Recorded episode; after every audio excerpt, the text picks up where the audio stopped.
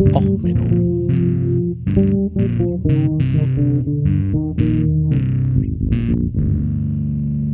Der inkompetente Podcast über Dinge aus Militär, Technik und Computer, die so richtig in die Hose gingen.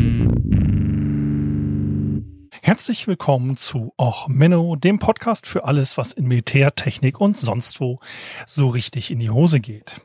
Ja, heute mit der Folge Suspicious, Suspicious Minds, der Fall Anastasia.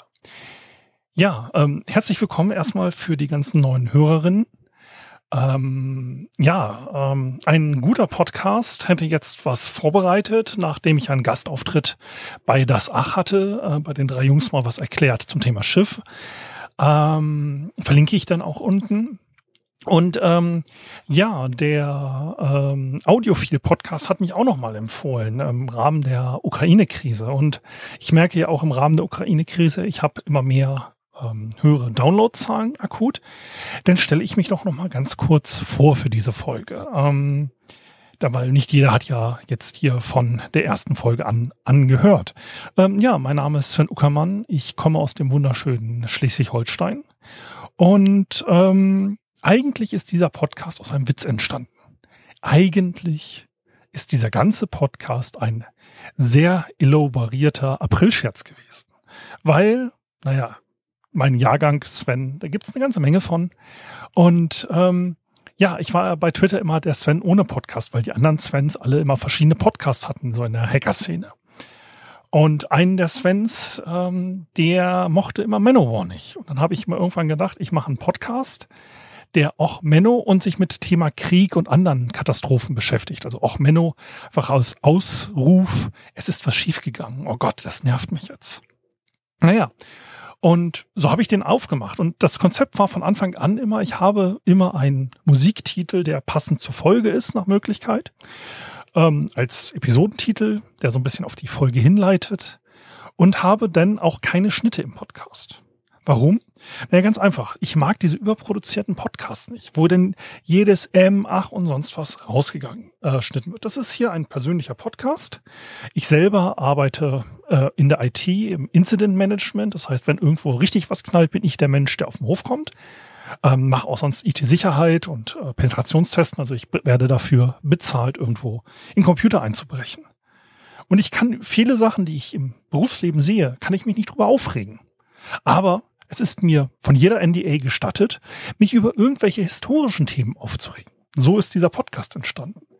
Aber ähm, ich bin halt auch kein Mensch, der lange irgendwelche Skripte schreibt, der lange irgendwie sagt, hey, ich mache jetzt hier das perfekte Skript, ich das perfekte Wort auf der Goldwaage, sondern ich mache hier einen Take.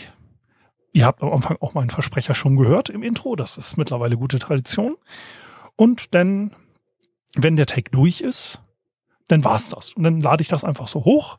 Das geht dann noch einmal nur durch äh, Auphonic. Das macht so ein bisschen das Leveling und macht das ein bisschen akustisch schöner. Und dann war's das. Das ist so das Konzept. Und ja, dass ich jetzt so im Militärbereich abgerutscht bin, das liegt halt an meiner Vergangenheit so ein bisschen. Ich war zwölf Jahre bei der deutschen Marine. Ähm, Genau, und so ist das alles entstanden. Ich versuche auch viele zivile Themen eigentlich im Podcast zu behandeln, aber durch den Einmarsch in der Ukraine ist, sind hier die Militärthemen ein bisschen in den Vordergrund gerückt. Ich hoffe, dass sie demnächst auch einfach wieder in den Hintergrund rücken, auch wenn ich es persönlich nicht so glaube mit der aktuellen Lage in der Ukraine. Ich markiere übrigens die Themen zum Thema Ukraine-Krieg entweder mit KTB, also Kriegstagebuch, oder Hybrid. Das heißt, wenn ich über ein Militärthema rede, das auch die Ukraine enthält, sind das die beiden Tags. Also wenn ihr euch mit dem Ukraine-Krieg nicht befassen wollt oder nur mit dem Ukraine-Krieg befassen wollt, dann guckt einfach nach den beiden Tags. Der Rest, die normalen Folgen haben diese Tags nicht. Ich habe im Laufe der Podcast Geschichte auch nochmal versucht, verschiedene Sachen auszuprobieren. Hier dieser Podcast wird jetzt auch mal als Rent gekennzeichnet. Es wird nämlich ein Rent werden. Ähm, Musik für heute ist Suspicious Minds von Elvis Presley, aber in der Version gesungen vom Swedens Supreme Commander. Ja, das ist der ähm, Anführer der schwedischen Streitkräfte. Der hat das Ganze gesungen auf der Europride. Da waren sie mit, mit Soldaten und einem Militärlastwagen unterwegs. Also erstmal Respekt, die Schweden sind halt uns deutlich voraus. Äh, was die Diversität angeht. Und ich muss auch sagen, sie sind uns einfach sprachlich voraus. Ich meine, Supreme Commander. Ja, der kann gleich bei Command Conquer mitspielen. Der kann gleich die Bruderschaft von Nord anführen oder meinetwegen die GDI. Und wie der da vorne abgeht in dem Video, das ich euch verlinke, das ist mal wirklich herzerfrischend. Das ist mal richtig, richtig schön zu sehen. Ja, nicht in Deutschland. Oh, was haben, sind Sie? Ja, ich bin der Generalinspekteur. Ja, das, das hört sich schon nach dreifachem Durchschlag an. Aber Supreme Commander, da, das hat doch was. Da wird doch, ne, das, das hat doch was. Und der tanzt mal so richtig vorne weg. Richtig schön. Ähm, die Musik heute ist mir ja auch über Twitter zugespielt worden. Also äh, hier nochmal äh, Dank an die Incognita. Ähm, eigentlich sollte diese Folge, die hatte ich so ein bisschen schon länger auf dem Schirm. Eigentlich hatte ich die schon länger auf dem Schirm, so das Thema Diversität in der Bundeswehr. Ähm, und da hatte ich eigentlich immer den Arbeitstitel Schildmaid. Warum Schildmaid? Erstens gibt es einen Song von Feuerschwanz, der nicht ganz schlecht ist. Also deswegen Schildmaid, ich verlinke ihn euch auch. Schildmaid Odins. Und ähm, es ist halt auch ein wunderschönes Buch von den Vögten.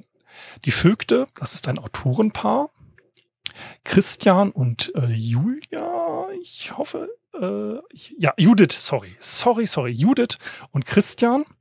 Ähm, ein wunderbares Autorenteam, die eine und Autorinnen-Team, die eine wunderschöne, achso, ähm, nochmal zu meinem Podcast. Ich gebe mir Mühe mit einer geschlechtergerechten Sprache, aber wie gesagt, ich schneide hier nicht, wenn ich ausrutsche. Ich bitte um tiefste und fieseste Entschuldigung. Ähm, ja, ähm, also auf jeden Fall zurück zu Schildmaid. Eins meiner absoluten Lieblingsbücher des letzten Jahres. Ähm, Arbeitstitel war einfach nur Girls Who Viking. Einfach Frauen gegen auf Viking, also auf Raubzug meiner Meinung nach übrigens das Buch ein bisschen zu kurz. Also ich hätte noch lieber mehr von diesem auf dem Drachenschiff durch den Atlantik fahren. Und das ist halt auch immer diese perverse Marine Prägung, die bei mir drin ist. Ich meine, ich neige völlig zur Seekrankheit. Ich, ich bin immer kotzgrün, um freundlich auszudrücken. Aber ich mag diese Wellen, ich mag diese Seeluft im Gesicht, ich mag die Gischt. Dieses Buch ist einfach nur genial geschrieben. Handelt übrigens auch ähm, von verschiedenen Geschlechteridentitäten, um es jetzt mal in das heutige Thema zu bringen. Ich kann euch das Buch nur empfehlen. Ähm, lest es. Absolut geniale, geniales Buch. Ähm, danach ähm, gibt es noch ein paar andere. Das ist nämlich dieses Thema, das ich für mich erst neu entdeckt habe, ist nämlich die progressive Fantastik. Es, oder Fantasy. Es muss ja nicht immer nur der 0815 her, äh, Held die 0815 Orks erschlagen, um dann die 0815 Frau zu kriegen. Das ist auf Dauer irgendwie langweilig. Und so ein Wikinger-Roman einfach mal aus einer neuen Perspektive zu schreiben, war super schön. Und deswegen hier nochmal dieser Buchtipp. Ähm, warum sage ich das? Naja, das ist nämlich ein Buch, das macht keine Sache nicht. Und zwar Diversity Washing. Ja, dieses, ach ja, komm, wir haben ja auch Frauen dabei wir sind ja jetzt so divers. Wir haben ja auch so ein Gedöns und etc. dabei. Na, dieses, ach ja, wir haben das jetzt ja auch. Na, so wie zum Beispiel jetzt in der aktuellen Folge von Germany's Next Topmodel, also in der aktuellen Serie, wo sie alles gemacht haben, um mal so richtig, so richtig inklusiv zu sein. Also so Tattoos, älter, jünger, dicker, dünner, bunte Hautfarben, haben sie alles gemacht. Und also man möchte, wollte ja endlich mal dieses, oh, es gewinnt ja immer nur ein magersüchtiges Püppchen, das blond ist und wenig bekleidet. Das, das wollte man loswerden, dieses Image. Deswegen hat man dieses Jahr alles getan, damit ein mageres, blondes Püppchen mit wenig Kleidung die Folge, die Staffel gewinnt. Ähm, ich verlinke euch da zwei YouTube-Videos zu. Einmal ähm, zum Thema Fan, äh, Finn Kliman, diese ganzen Sinfluencer und so weiter vom dunklen Parabelritter, der da nochmal eingeht auf dieses ganze Vogue-Washing, Greenwashing und sonst was. Und halt auf das Video von Rezo. Warum, warum mache ich das? Naja, die Bundeswehr wird, wie viele andere Organisationen, im nächsten Monat, im Juni, ist ja wieder Pride Month. Da werden sie wieder alles tun, da werden sie alles machen, um, ach, wir sind ja so inklusiv, ja, Entschuldigung, ich mache jetzt wieder diesen Jacqueline-Witz äh, von der Bulli-Parade, der sich jetzt auch mittlerweile einen langen äh, Bart hat. Aber es ist denn immer, da werden die Regenbogenflaggen rausgeholt. Das tut dann schon langsam in den Augen weh. Und er wird dann wieder in irgendeiner Schublade gekramt, bis man irgendjemanden findet, den man nach vorne stellen kann, statt in diesen üblichen Sparkassenanzügen, ja, mit dem Fähnchen winken, sondern irgendwen cooles, tätowiertes, mit bunten Haaren nach Möglichkeit. Den sucht man sich oder die sucht man sich und dann stellt man die nach vorne und sagt, ha, wir sind ja so inklusiv. Und nach dem Monat wird die Person genommen und dann wieder in die Abstellkammer gestellt. Das Logo wird wieder Regenbogenflagge wird wieder rausgemacht und es geht wieder los wie normal. Warum komme ich da drauf? Naja, ähm, interessant ist es halt, wir haben einen Führungskreis der Verteidigung, ähm, also der militärische Führungsrat. Da hat General Eberhard Zorn, also unser dreifach aus durchgeschlagener Generalinspekteur. Ja, wie gesagt, Supreme Commander, sorry, Herr General. Supreme Commander ist halt cooler. Ähm, und der hat halt freudig gepostet, wie sein Führungsgremium da so ordentlich am Föhren ist. Also erstmal, die ganzen Herrschaften haben nur Papier vor sich. Da kann man natürlich sagen, ach, also das ist ja hier wegen der Geheimhaltung. Ne? Da da ist ja, also, das ist ja alles so top secret, da darf kein, also gar kein, also kein elektronisches Gerät mit in den Raum. Erstens, das Foto ist von einem Handy geschossen worden. Okay. Zweitens ist dort eine Videokonferenzanlage mit Mikrofonierung auf jedem Platz. Das heißt, wenn ich ein böser Angreifer wäre, würde ich mich doch um die Videotelefonie kümmern und nicht um den einzelnen Laptop. Ja, dann kann ich überall die Mikrofone im Raum, ich kann alles sehen, ich kann alles lesen. Perfekt. Da brauche ich mir doch keinen Kopf drum zu machen. So. Ähm, ja, das ist doch so kein größeres Problem. Was aber viel interessanter ist, ist, dass dieses Führungsgremium komplett männliche, ältere Herren mit kurzen, in verschiedenen Grautönen gehaltenen Haaren sind.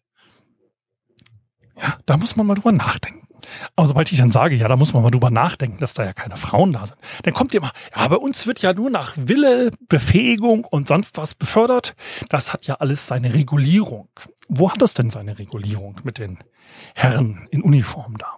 Nun, es ist die Soldaten äh, Laufbahnverordnung, die SLV. Und dort ist halt auch vorgeschrieben, was man alles machen muss, um zu welchem Dienstgrad befördert zu werden. Diese äh, Liste geht dann halt, dass man zum Beispiel nach, zum Gefreiten nach drei Monaten, Obergefreiten nach sechs Monaten Dienstzeit und so weiter. Ne? Und ähm, zum Leutnant nach 36 Monaten, wenn man Offiziersanwärter ist, also man drei Jahre bei der Bundeswehr, dann wird man Leutnant. Ähm, und so geht es dann halt entsprechend weiter bis zum Oberst. Man kann zum Oberst werden, wenn man erstmal eine gewisse Mindestdienstzeit verbracht hat. Das sind entweder 14,5 Jahre, wenn man eine Sonderverwendung hat, wie Kampfschwimmer, Jetpilotin oder ähnliches. Ähm, oder nach 15 Jahren regulärem Dienst. So, das heißt, wir könnten nach 15 Jahren regulären, äh, naja, 15 Jahre nach Beförderung zum Leutnant, Entschuldigung. Also nach 18 Jahren regulärer Dienstzeit könnte jemand zum Oberst regulär befördert werden. Warum gehe ich darauf ein? Nun, ich möchte diesen Podcast nicht über mich machen, aber ich habe einen kleinen historischen Fun Fact. Ich bin Offizierscrew 7 2002. Das ist bei der Marine. Der Einstiegs äh, wird ein Offiziersjahrgang in Kronen eingeteilt. Das ist immer der Einstiegsmonat, wenn man eingestiegen ist. In Kriegszeiten gab es dann mehrere Crews pro Jahr. Jetzt in Deutschland zurzeit eine Crew pro Jahr. Ich bin Crew 702. Ich bin also äh, im Juli 2002 eingestiegen in die Bundeswehr. Warum ist das so interessant? Naja, 2001 war die erste Crew mit Frauen. Ich war in der zweiten Crew mit Frauen. Das heißt, die Kollegen, die Kameraden, die mit mir Dienst gemacht haben, waren die Wegbereiterinnen. Das waren die, die äh, regulären Truppendienst gekommen sind. Weil vorher war es ja immer nur so mit diesem, ach, ja, wir haben ja nur äh, Frauen in den normalen Streitkräften, äh, hier in den normalen ähm, Verwendungen, also hier ähm, Sanität, Entschuldigung, in der Sanität haben wir nur Frauen. Aber jetzt gingen die in die normale ähm, Dienstzeit. Wie sah die Dienstzeit damals aus? Also, wie gesagt, ich bin angefangen, da hatte ich schon die Probleme mit meinen über zwei Metern. Klamotten haben nicht gepasst. Gut, ist ja jetzt auch so ungewöhnlich, dass man mal eine über zwei Meter Person bei der Bundeswehr hat. Man will ja nur große, stramme preußische Soldaten mit den langen Kerz und so. Ist ja okay, dass man das mal nicht auf Vorrat hatte. Und dann stellten wir fest, für unsere Frauen, also die Uniformen waren auch nicht so der Hit. Ähm, es war eher so, dass ähm, viele Kameraden, also ich möchte hier keine Namen nennen und so, ähm, also viele von den Männern, die haben festgestellt, ihnen fehlen halt Uniformteile. Dann haben sie dann eine Fehlstandsanzeige ähm, gemacht, haben ein neues Uniformteil gekriegt und irgendwie haben sich die Frauenuniformen immer mehr zu Männeruniformen am Anfang entwickelt. Weil nämlich die Männerschnitte deutlich besser waren als das, was man versucht hat, den Frauen am Anfang so überzuwerfen. Es war auch völlig normal, also als wir dann an Bord gingen zu den ähm, Offizierspraktikumsfahrten quasi, dass so Gummipuppen in den Decks unter den Decken hingen. Pornohefte klemmten halt hinter irgendwelchen Wasserrohren. Ähm, es war also überall Porno. Wenn mal abends ein Film geguckt werden wollte, würde der Beamer vorher mit dem Porno getestet. Ja, ähm, es war halt üblich, dass es so, na, wir hatten dann die Durchsage, ja, hier in Portugal, wenn ihr da an Land geht, da und da nicht hingehen, das ist ein notorischer Stripclub, da werden die Touristen ausgenommen, da gibt's immer Ärger, da geht ihr bitte nicht hin. Am nächsten Morgen gab's eine Musterung, ja, zwei unserer Besatzungsmitglieder sind in Portugal vor diesem Club zusammengeschlagen worden, äh, bla bla bla, deswegen äh, Begrenzung unserer Landgehzeiten. Wir gucken uns alle an und haben wir hey, wir waren relativ, ich meine, wir waren jung und dumm, das äh, pubertierend, das gehört dazu, aber äh, wir gucken uns alle an, so nach dem Motto, ja, wir waren es nicht. Und dann schwenktest du quasi mit der Kamera einmal über das große Weite der Besatzung und man stellte fest, oh ja, die zwei ältesten Soldaten an Bord, gestandene Familienväter, drei und zwei Kinder jeweils, glaube ich, ähm, waren völlig zerschlagen und standen da zerknauscht in der Besatzung. Ähm, als ich dann frisch an Bord kam, ähm, hatten wir als eine der wenigen Leute, hatte unser erster Wachoffizier Internet, ja, UMTS-Stick. Und dann hatten wir es so, dass ein gestandener Bootsmann, also ein älterer, ähm, ja, wie gesagt im Zivilen, die heißt nicht umsonst Meisterdienst gerade, also Industriemeister, äh, bei uns vorbeikam und dann immer ans Internet wollte und dann kriegten wir halt irgendwann mit, Browserverlauf nicht gelöscht, ähm, dass der auf einer Dating-Webseite ist. Und dann haben wir geguckt, welche Web Dating-Webseite, welches Profil, das kriegt man ja raus. Und dann gab es da eine Jacqueline, die ihn immer angeschrieben hat. Weil er ist immer rein. Und kurze Zeit später hat ihn eine immer angeschrieben, ach, du finde ich so toll und ach, da TDT und wollen wir uns nicht mal in Hamburg treffen? Bin jetzt auch gerade in Hamburg und hat ihn permanent durch die Stadt versetzt und jedes Mal, ach, Entschuldigung, U-Bahn hatte gestreikt, dies ist da schief gegangen und das ist schief gegangen. Aber wie gesagt, ich war dreieinhalb Jahre eingesetzt ähm, im kleinen Grasburg. Das ist gegenüber des alten Elbtunnels, gegenüber von St. Pauli. Äh, man kann sich vorstellen, meine Marinebesatzung in der Nähe von St. Pauli, was da alles rund ging. Hm. Warum erzähle ich das alles? Es gibt heutzutage auch immer noch den ähm, Paragraphen Einbruch in die Kameradennähe. Das heißt, wenn jemand verheiratet ist und ich steige mit seinem Partner, jetzt mal geschlechtsneutral, ins Bett, dann kann man das, wenn man selber Soldat ist, ähm, ist das ein Entlassungsgrund. Dann kann man da sehr stark was auf die Nase für kriegen. Wobei ich mich jetzt frage, wie sieht das jetzt eigentlich heutzutage aus? Weil es gibt mittlerweile genug Ehepaare, wo beide Soldaten sind. Und wenn jetzt noch ein anderes Ehepaar, wo auch beide Soldaten sind, unzufrieden mit der Situation sind, hm, wie macht das eigentlich nachher das Truppengericht? Äh, Truppengericht? Ähm, eigentlich spannendes Thema, aber eigentlich nicht das Thema heute. Ja, also das Thema eigentlich heute ist, wie erleben diese Frauen es dann? Es wurde ja immer gesagt, ja, okay, also wir sollen auch keine Pornografie mehr an Bord. Es soll ja alles gesittet um, ne, Recht und Anstand. Ähm, by the way, äh, unsere Einheit war gesponsert von Beate Use und Orion. Ähm, weil die Frau eines Kameraden da Vertreterin war und wir kriegten halt äh, alle Blöcke, Kalender und sonst was waren halt entsprechend Fleischfarben, um es freundlich auszudrücken. Und ähm, naja, jetzt fragt man sich, wie erleben das die Frauen? Hm. Naja, man könnte jetzt mal gucken. Also es gibt hier eine tolle Reportage, Frau Major und ihre Soldaten. Ich verlinke sie euch auch. Ich habe sie schon mal empfohlen. Äh, empfohlen. Ähm, das ist nämlich da genau der Punkt, weswegen man Diversität eigentlich will. Hätte ich diese Frau Major in der Grundausbildung gehabt, ich hätte sofort unterschrieben für Berufssoldaten. Also so gute Menschenführung sieht man selten.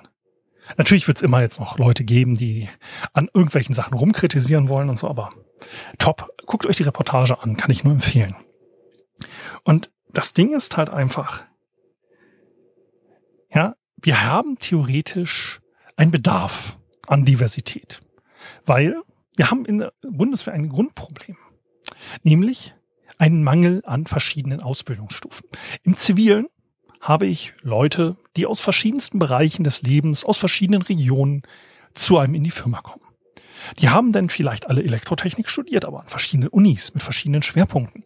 Elektrotechnik kann ich bei der Bundeswehr auch studieren, an zwei Universitäten. Das ist übrigens das Maximum. Es gibt nur zwei Universitäten der Bundeswehr. Das heißt, ich kann mir aussuchen, hat der Mensch in München oder hat er in Hamburg studiert. Das ist der einzige große Unterschied, den ich so haben kann. Dann gibt es die Unterschiede, hat er beim Heer, bei der Luftwaffe oder bei der Marine seine Ausbildung gemacht. Das heißt, es gibt dort, jeder Marinesoldat oder jede Marinesoldatin durchläuft dieselben Lehrgänge in Flensburg an der Offizierschule der Marine. Die bei der Luftwaffe gehen alle nach Fürstenfeldbruck, rennen da an dem Swingerclub, der da am Haupteingang ist, vorbei Witziger Funfact übrigens, da ist mehr oder weniger direkt auf dem Gelände ein Swingerclub wegen moralischem Anstand und so weiter. Wir kommen ja noch drauf. Ähm, ja, und macht da seine Ausbildung. Und äh, in Dresden ist die Offizierschule des Heeres. So, alle weiteren Lehrgänge, wenn man dann wirklich mal Karriere macht, dann kommt man irgendwann an die Führungsakademie. Da hat die Bundeswehr auch exakt eine von in Hamburg. Das heißt, jeglicher Mensch, der dort jetzt Dienst tut, in höheren Dienstgraden, hat im Endeffekt denselben Werdegang.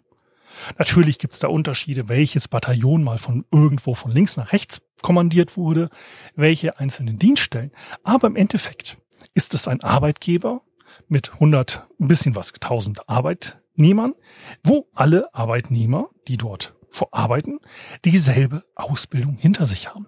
Das ist eine absolute Uniformierung in naja, es ist ja die Bundeswehr, deswegen ist Uniformierung da ja nicht ungewöhnlich.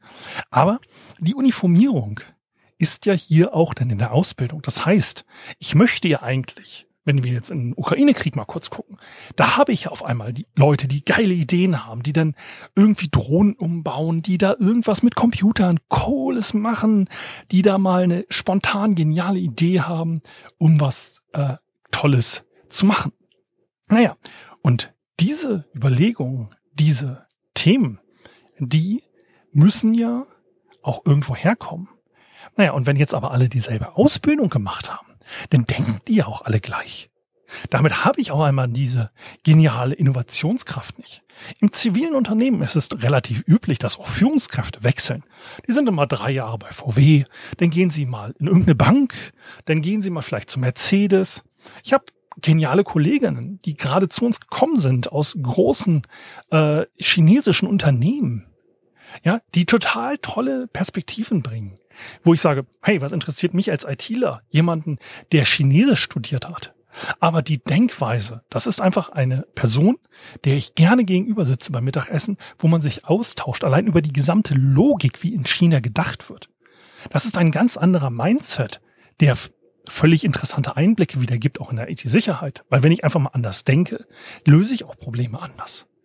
Und dieses mal anders denken, mal anders auf Probleme rein eingehen, das ist ja genau das, was es eigentlich ausmacht, die Diversität. Ich möchte verschiedene Geister, ich möchte verschiedene Überlegungen. Und da natürlich die einfachste Diversität, die ich habe, wenn mein gesamter Führungskreis Männer ist, ist mal eine Frau da reinbringen. Und genau darum geht es um die erste Frau im Generalsrang. Da sind uns andere Nationen weiter. Also zum Beispiel die Schweden mit ihrem Supreme Commander, die haben den Chief of Navy. Mit 54 ist das Eva Anna Sophie Skog, Rear Admiral Anna, äh, Eva Anna Sophie Skog, äh, Haslum. Ähm, die ist ähm, 87 übrigens als Wehrpflichtige, ne, wir haben auch ein bisschen etwas anderes System, in die Marine eingetreten und ist aktiv 1990 geworden. Von 1990 bis, ähm, sie ist dann äh, 2019, ähm, hat sie dann die Marine übernommen und bis, also wie gesagt, sie hat eine relativ kurze Karriere hingelegt, um jetzt Admiralin zu sein. Das ist in anderen Nationen halt deutlich besser. Ähm, und diese Überlegung, wie an haben wir unsere erste Generälin? Ich rede jetzt nicht von einer Generalsärztin, wo wir schon eins, zwei Exemplare von hatten, sondern ich rede vom General. Wie wird man General? Ich habe ja jetzt eben gesagt, Soldatenlaufbahnverordnung. Also normaler Laufbahn als Soldat ist, ich werde Oberfähnrich, Leutnant, Oberleutnant, Hauptmann oder Kaloi, vorher Marine. Ich bleibe mal jetzt bei den Heeresdienstgraden, dann werde ich irgendwann Major, Oberstleutnant, Oberst und dann werde ich General. General ist übrigens nicht genormt. Das, nämlich die Soldatenlaufbahnverordnung, geht nur bis Oberst.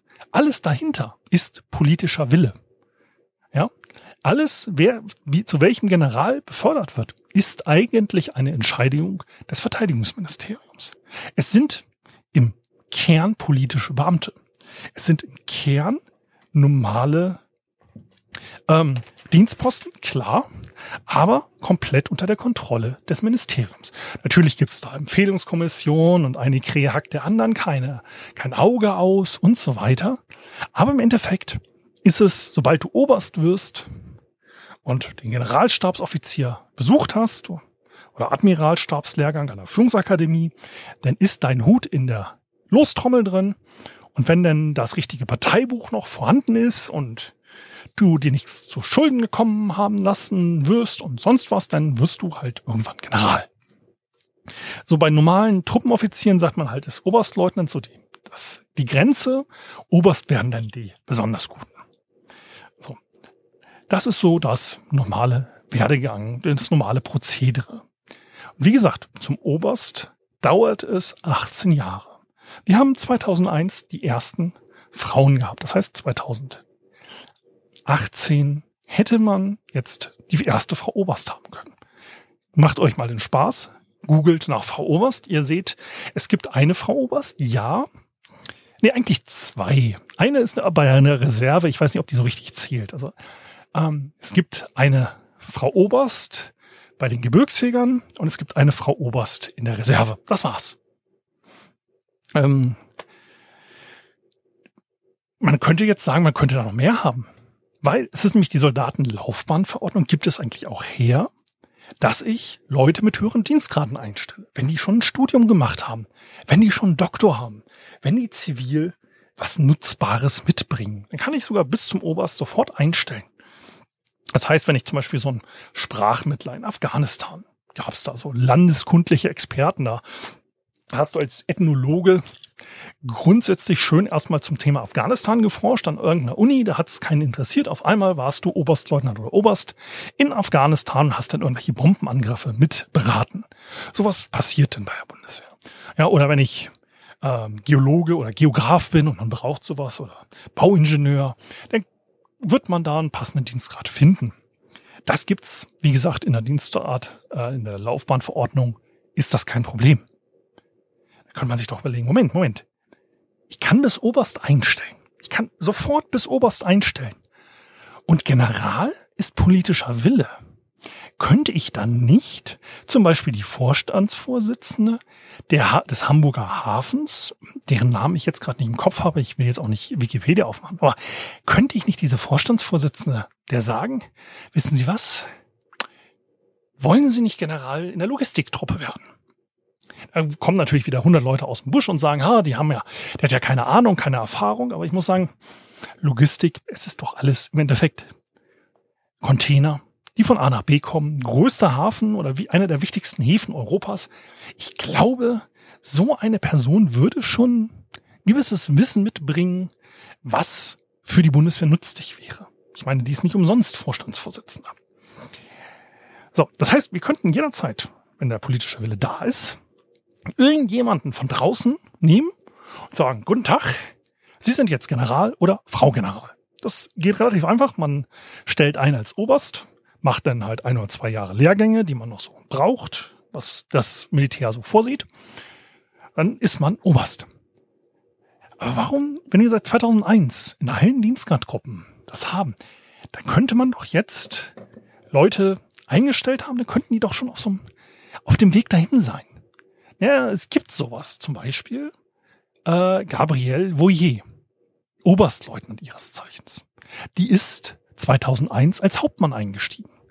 Die hat Vorstudium gehabt.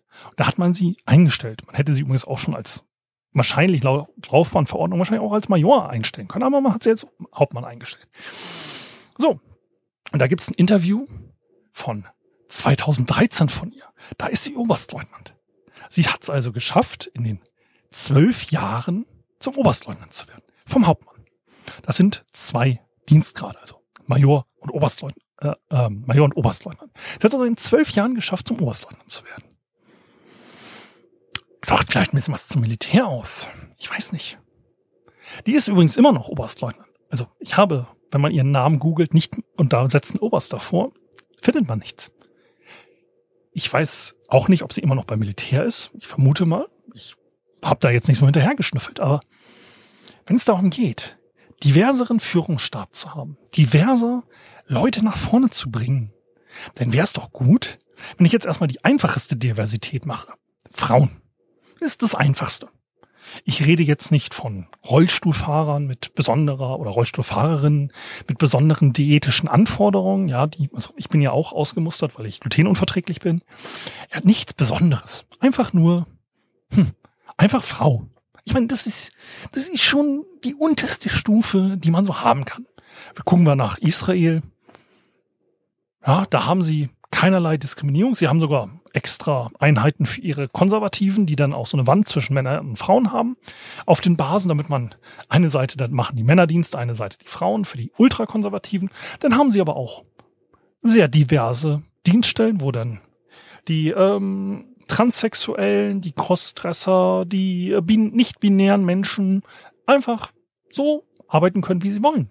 Ohne Diskriminierung. Da haben sie sogar Spezialeinheiten, die für geistig Behinderte oder geistig ähm, herausgeforderte, also zum Beispiel Autismus, haben sie extra Einheiten oder auch Down-Spektrum haben sie festgestellt. Sie haben freiwillig Meldungen für Leute, die das Down-Spektrum haben, weil die besonders gut sind im Muster erkennen. Und man hat jetzt eine Einheit, die sich darauf spezialisiert hat, aus Luftbildern Ziele zu rauszusuchen, wo jetzt Leute, die anderweitig nicht normalen Dienst mit der Waffe tun könnten, ihren Dienst tun und halt Zuarbeiten leisten. Es gibt auch dort Einheiten, wo Leute im Rollstuhl dienen. Das ist in Deutschland so, oh Gott, Rollstuhl. Hallo, wir haben Afghanistan, wir haben Kriegsversehrte. Die müssten an sich auch noch Dienst tun. Aber wir kriegen es ja nicht hin, irgendwo mal eine Behindertentoilette aufzumachen. Wie gesagt, wir reden von der einfachsten Diversität. Wir reden davon, Frau General werden zu lassen. So. Und jetzt gibt's da aber eine Frau. Eine Frau gibt es. Anastasia Bierfang.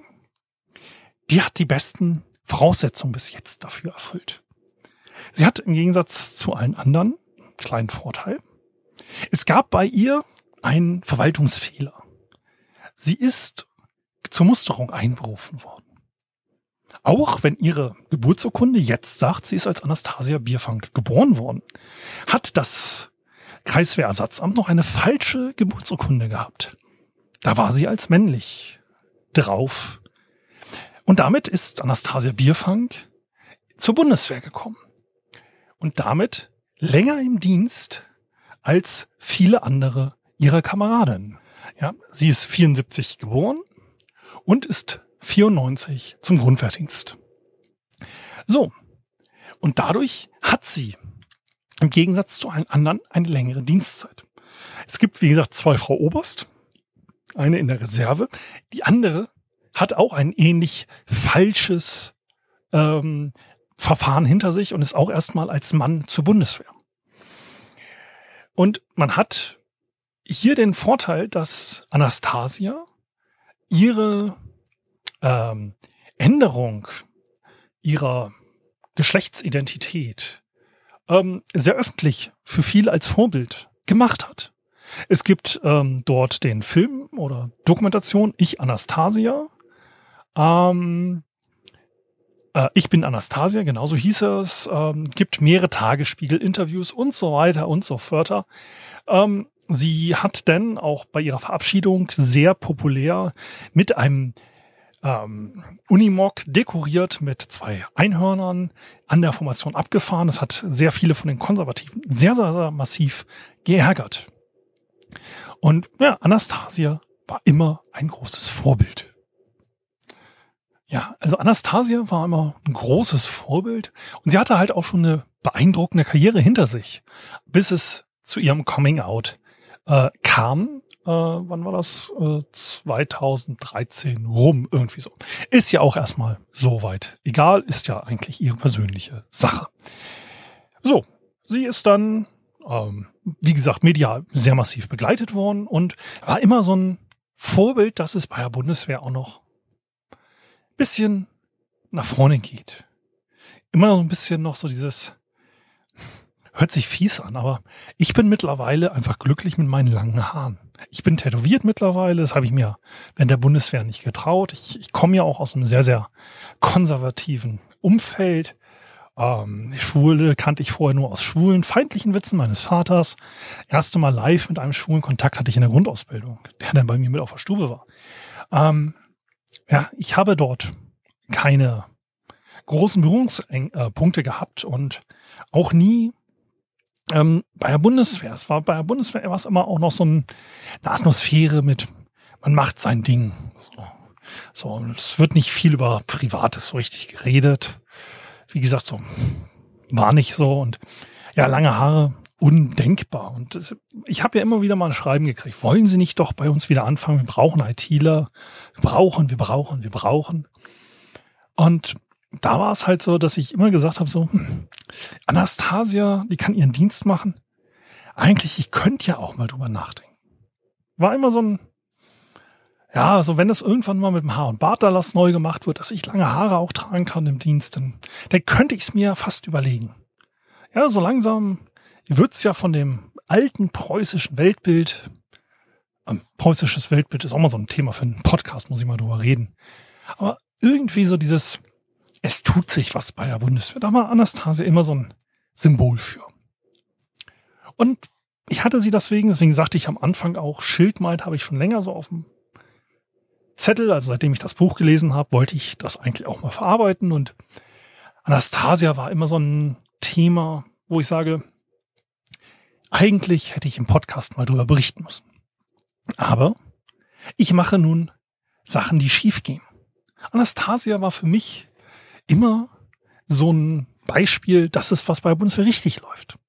Naja, und dann kam auf einmal raus, dass 2019 ein einfacher disziplinarrechtlicher Verweis, das ist die unterste Stufe eines ähm, aktenkundigen ähm, Personalmakels sozusagen bei der Bundeswehr, ähm, dass dort ihr Tinder-Profil auffallend war.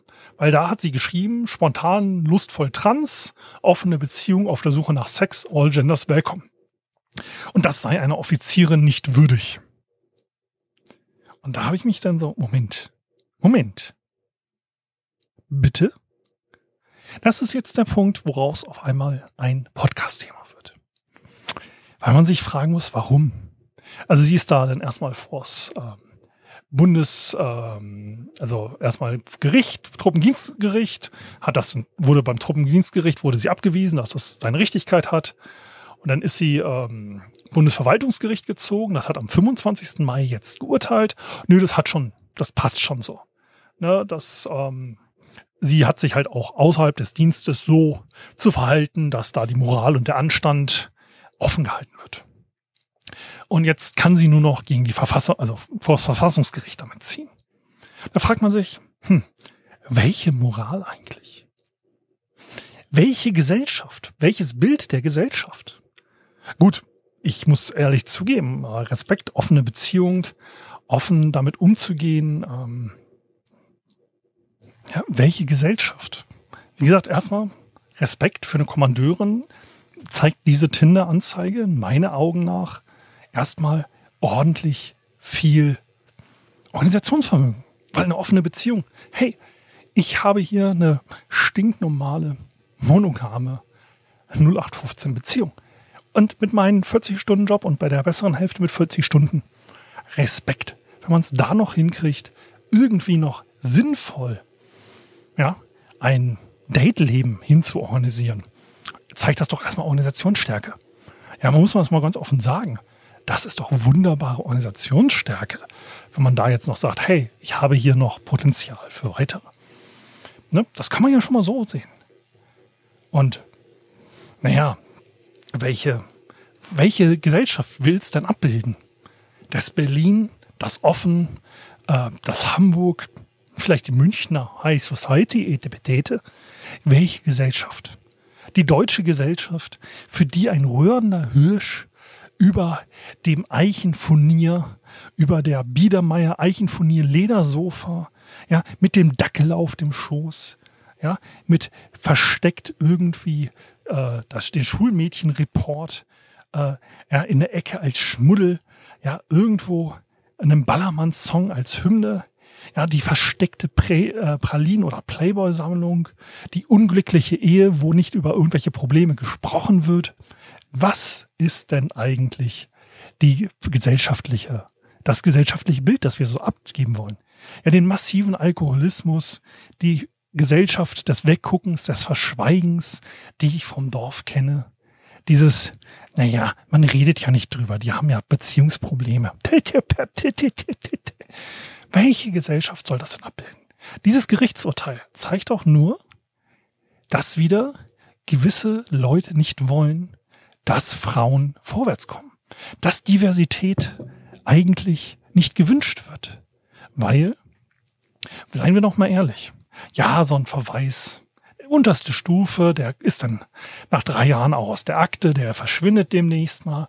Aber es ist wieder so ein kleines, so ein kleines Zünglein an der Waage, dass denn der Oberst vielleicht doch nicht kommt, dass denn, ach, das mit dem General, das überlegen wir uns noch mal. Da gab es ja diese Geschichte. Ja, das ist wieder dieses, ich habe genug Seitensprünge und sonst was erlebt. Ich habe bei der Bundeswehr IT-Sicherheit gemacht. Ich habe den Leuten auf die Rechner geguckt. Ich habe in E-Mails geguckt. Ich habe gelesen, was da abgeht. Ich habe gelesen, was die Leute teilweise im Dienst, nach dem Dienst und zwischen dem Dienst getrieben haben.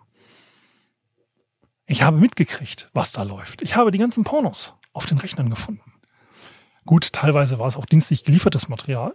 Ein Fall war da sehr besonders interessant weil der hatte alles aus dem Wikipedia-Spiegel der Bundeswehr runtergeladen. Damit war das alles offiziell dienstliches Material und er konnte wegen Besitz pornografischen Materials und so nicht bestraft werden, weil er dann mit Anwalt nachgewiesen hat bei jedem Bild, aus welcher Webseite des Intranets er die ähm, Brüste und anderen Nahaufnahmen runtergeladen hatte. Ich habe so einen ganzen Scheiß gesehen. Das ist auch der Grund, warum ich nicht zur Polizei gegangen bin, weil ich da keine Lust mehr auf diese Forensik hatte. Ah, und diese Typen, die jetzt halt mit ihrer Vorzimmerdame irgendwelche Kinder zeugen, die dafür sorgen, dass ihr Lieblingskontakt mit ihnen durch die Republik kommt.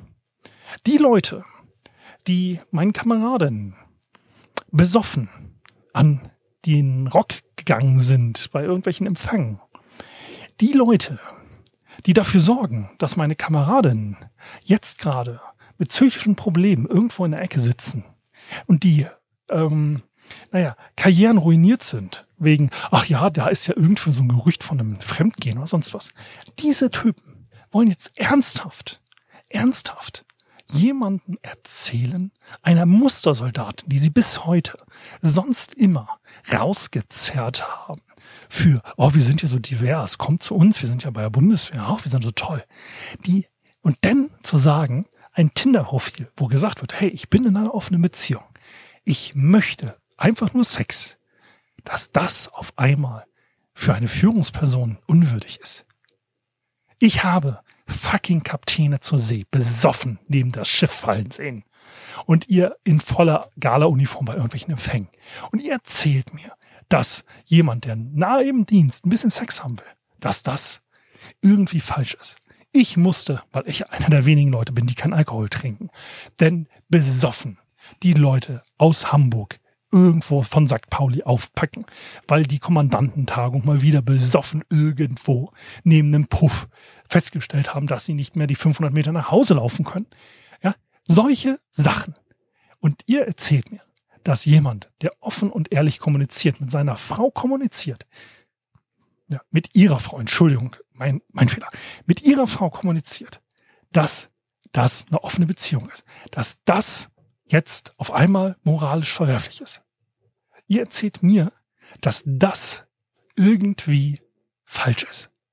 Ja, eine mustergültige Soldatin, die nichts anderes gemacht hat als dieselbe offene und ehrliche Art, die ihr immer hoch angerechnet wurde, von wegen als Führungspersönlichkeit, die auch im privaten Leben genauso weiterzuleben. Offen und ehrlich mit offenem Visier. Wer ist denn hier äh, angreifbar? Eine Soldatin, die offen mit ihrer Frau darüber kommuniziert, dass sie Sex haben wollen? Ja? Oder ein Typ, der halt heimlich mit irgendeiner russischen Spionin seine Ehefrau betrügt. Wo ist denn da das Kompromat? Ja, wo ist denn das Kompromat bei einer Person, die regelmäßig ähm, Sex hat? Und jetzt ist halt auch die Sache, was ist denn okay, was ist nicht okay? Ja, scheinbar ist bei der Bundeswehr Monogamie okay. Mhm. Also, ja, und serielle Monogamie, also verschiedene Ehefrauen nacheinander, ist auch okay. Scheint ja auch keinen zu stören. Jetzt ist die Frage, wie lang darf denn die serielle Sequenz sein, bis es dann ein Problem wird? Darf ich jede Woche eine andere Frau in die Kaserne mitbringen? Ist das denn ein Problem? Also ich bin ja immer noch der einen Frau nur treu. Wie viel Parallelität darf in die Serialität? Hm? Wo ist denn da die Grenze? Ja, ich habe jetzt, oh, ich bin mit der Frau zehn Jahre zusammen, es läuft bei uns jetzt nicht und ich habe jetzt nebenbei noch wen anders kennengelernt, oh, ich bin gerade im Prozess auszuziehen. Dann ist das auf einmal parallel. Dann ist das eine Affäre. Ja, wo ist denn jetzt hier die Grenze? Ja, wie viel sittlichen Verfall habe ich denn in Wirklichkeit, wenn hier irgendwo in den Kasernen wieder Halligalli ist? Ja? Wenn wieder die Betten quietschen, weil irgendjemand nochmal jemanden vor abends mit, von der Kaserne mitgebracht hat. Ja, von der Biertour. Oder bei wem anders im Bett landet. Wo ist denn hier da denn die Gerechtigkeit? Ja, hier hat eine Soldatin nur offen und ehrlich gesagt, was sie möchte. Und das ist schon wieder ein Grund genug, da wieder einen kleinen Haken an die Akte zu machen mit, äh, die nicht. Es findet sich immer wieder ein Grund. Es sind sehr wenig Frauen bei der Bundeswehr im Vergleich zu Männern. Aber komischerweise finden sich bei den Frauen immer relativ schnell mal so ein, ach, die denn doch nicht. Während Vergleich, der Herr Oberstleutnant im Instagram-Dienst, äh, Eingeweihte wissen, wen ich meine, ja, den Instagram-Star der Bundeswehr, den Leiter soziale Medien, der ist übrigens auch theoretisch cool. 2002, der ist auch beim Heer 2002 eingestiegen. Der ist jetzt Oberstleutnant der ist im Vergleich zu meinen Kameraden ziemlich weit. Der ist, der hat quasi den Haken mit Du wirst General. Ist bei ihm an der Jacke dran. Deswegen ist er auch im Generalsdienst, also IG. Ist er ja Oberstleutnant IG. Das ist quasi so, ha, wir wissen, du bist einer der Guten, du wirst befördert. Da war es aber kein Problem, dass der irgendwelche viralen Marketingaktionen auf der Republika macht, die nicht so geil ankommen dass der mal so ein bisschen Maus rutscht und rechte Beiträge liked. Alles kein Problem. Kein Ding. Der wird General. Mache ich mir keine, keine großen Illusionen. Ja, dass da 17 Monate lang ermittelt wurde. Man hat zwar nichts gefunden, aber 17 Monate hat man da hinterher ermittelt. Der bis heute eher so ein bisschen auf einem sehr konservativen Rand unterwegs ist. Man sich seine Instagram- und Twitter-Sachen und so weiter anguckt. Immer stramm konservativ. Das ist kein Problem. Aber auf einmal irgendwas Liberales, selbstentscheidend, ja. Oh Gott, ich möchte Sex haben. Das ist auf einmal ein Grund bei der Bundeswehr, ein Problem zu kriegen. Hm, ist spannend, oder? Ich habe es nicht hingekriegt, übrigens. Während meiner Zeit. Ich hatte einen Soldaten, der hat Heil Hitler gerufen. Das habe ich gemeldet. Antwort von meinem Kommandanten. Ach, der hat nur zu viel getrunken gehabt. Ist okay. Lass gut sein. Das ist kein Problem. Mit übrigens einer tätowierten 88 am Hals rumlaufen. Auch kein Problem gewesen in Eckernförde. Mit eher so eindeutig rechten Wikinger-Tätowierungen rumzulaufen in Eckernförde. Kein Problem gewesen. Aber wehe, mein Bart war mal ein Millimeter zu lang, ne? Also, hey, gleich wieder ein Anschiss. Es sind zwei Maße, mit denen gemessen wird. Und komischerweise ist das ein Maß im, sag mal, konservativen Lager bei der Bundeswehr deutlich, deutlich größer. Da kann man sich viel mehr erlauben, als wenn man irgendwie mal zeigt, hey, progressiv, es geht voran, die Gesellschaft ändert sich. Ja, ähm, das Urteil äh, gegen Anastasia, in meinen Augen ein Riesenfehlurteil, riesen ähm, bei der Bundeswehr. Und das ist halt auch das Problem. Einzelne Vorgesetzte bei der Bundeswehr haben einfach unglaublich viel Macht auf die weitere Karriere. Wenn ich ja gesagt habe, hey, bei der zivilen Wirtschaft, hey, wenn du da ein sexistisches Arschloch als Chef hast, dann wechselst du. Ja, scheiße. Man muss die Firma dann wechseln. Ja, ist nicht alles cool. Ist alles nicht schön bei der äh, zivilen Wirtschaft. Aber im Schnitt kriegt man dann meistens noch eine Beförderung und 30 Prozent ähm, Gehaltssteigerung ist dann bei Wechseln drin. Je nachdem, wenn man bei großen Firmen wechselt und so weiter. Und dann hat die Person nicht mehr ganz massiv Auswirkungen auf die eigene Karriere. Wenn bei der Bundeswehr, wenn du einmal im System drin bist und dich dein Vorgesetzter nicht mag, hey, deine Beurteilung ist scheiße. Du hast den Lehrgang gerade wieder nicht gekriegt. Ah, den hättest du doch für deine Karriere gebraucht. Ja, aber du warst gerade so unabkömmlich und dachtest mit dem Auslandseinsatz. Ah, tut uns leid. Ähm, hat nicht so ganz geklappt und so. Da gibt es genug Möglichkeiten, um Leuten die Karriere zu versorgen. Aber komischerweise, komischerweise ist das hauptsächlich immer bei den progressiven Denkern bis jetzt gewesen. Irgendwie wenn du stumpf konservativ bist, dann machst du Karriere. Das ist ein Problem. Ähm, ja, schade. Ähm, es wird jetzt wieder demnächst Pride Month sein. Ich vermute mal, selbst nach dem Urteil werden, wird die Bundeswehr mit Anastasia wieder Kampagnen fahren. Da wird wieder Happy Family gemacht. Da wird das wieder rausgeholt, wie toll, wie progressiv die Bundeswehr ist, wie toll es alles sein äh, wird bei der Bundeswehr. Ich hoffe, dass das äh, Urteil gegen Anastasia dann vom Bundesverfassungsgericht mal geändert wird. Das hätte sie verdient. Ähm, ja, es ist einfach, mir fehlen so ein bisschen die Worte. Also, in diesem Sinne, ähm, ja, längerer Rand geworden. Ähm, normalerweise sind meine Folgen nicht ganz so lang. Ähm, ich hoffe, ich habe alles gesagt. Wenn, habe ich sonst wieder die Hälfte vergessen. Und ja, dann hören wir uns nächste Woche wieder mit einer regulären Folge. Ähm, bis dahin, erstmal bleibt gesund, alles Gute, ciao, ciao, euer Sven. Bis dann, ciao, ciao.